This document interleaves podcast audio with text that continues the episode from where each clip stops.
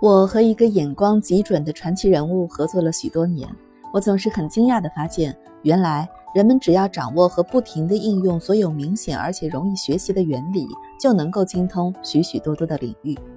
查理芒格，我们成功的关键如果乌龟能够吸取它那些很棒的前辈已经被证实的实践所证明的洞见，有时候它也能跑赢那些追求独创性的兔子，或者跑赢宁愿寄生那些忽悠前人最优秀的工作的蠢货之类的兔子。乌龟若能找到某些特别有效的方法来应用前人最伟大的工作，或者只要能避免犯下常见的错误，这种情况就会发生。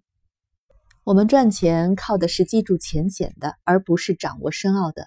我们从来不去试图成为非常聪明的人，而是持续的试图别变成蠢货。久而久之，我们这种人便能获得非常大的优势。二，我们并不自称是道德高尚的人，但至少有很多即便合法的事情也是我们不屑去做的。我们不会去做那些事情。目前，美国有种文化认为，所有不会把你送进监狱的事情都是可以做的事情。我们认为，在你应该做的事情和就算你做了也不会受到法律制裁的事情之间，应该有一条巨大的鸿沟。我想你应该远离那条线。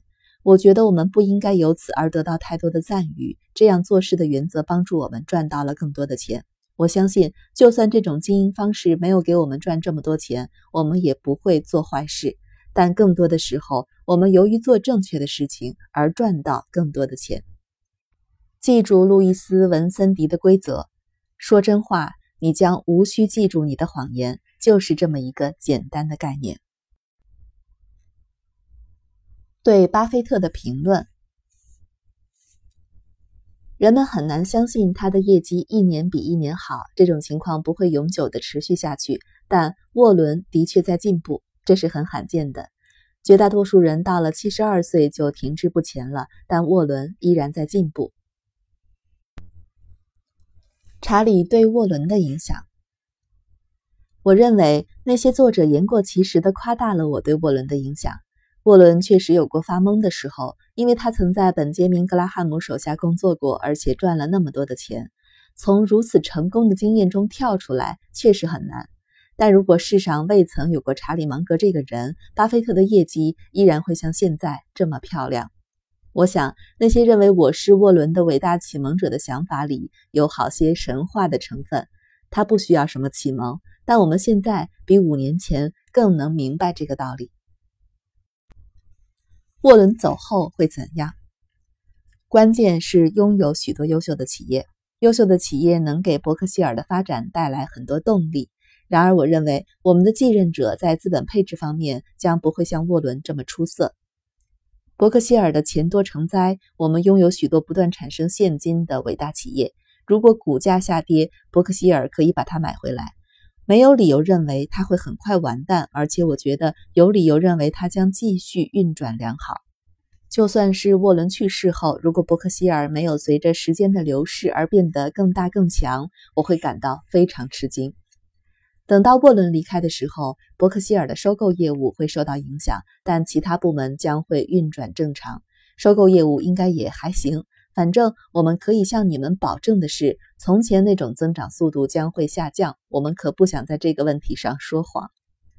我想到那时，伯克希尔的最高领导人应该没有沃伦那么聪明。但别抱怨，天哪！给我沃伦·巴菲特四十年之后，怎么能给我一个比他差的混蛋呢？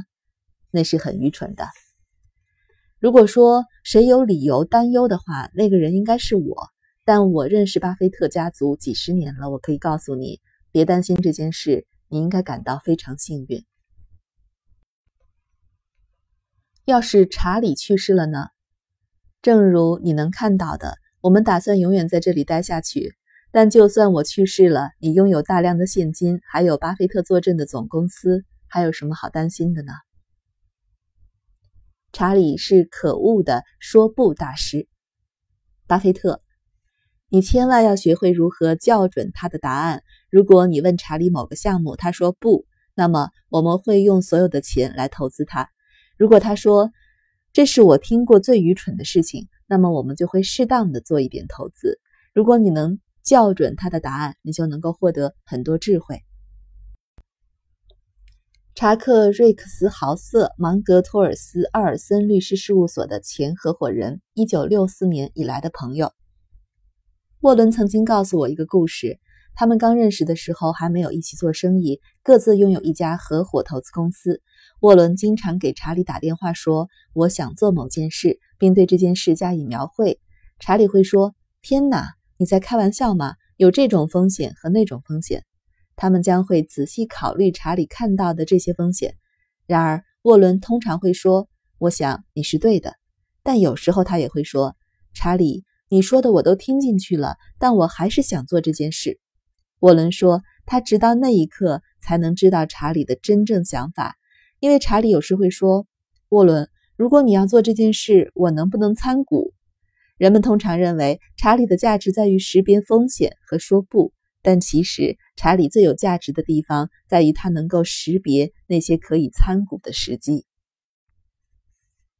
奥蒂斯·布斯，一九五六年以来的朋友和生意合伙人。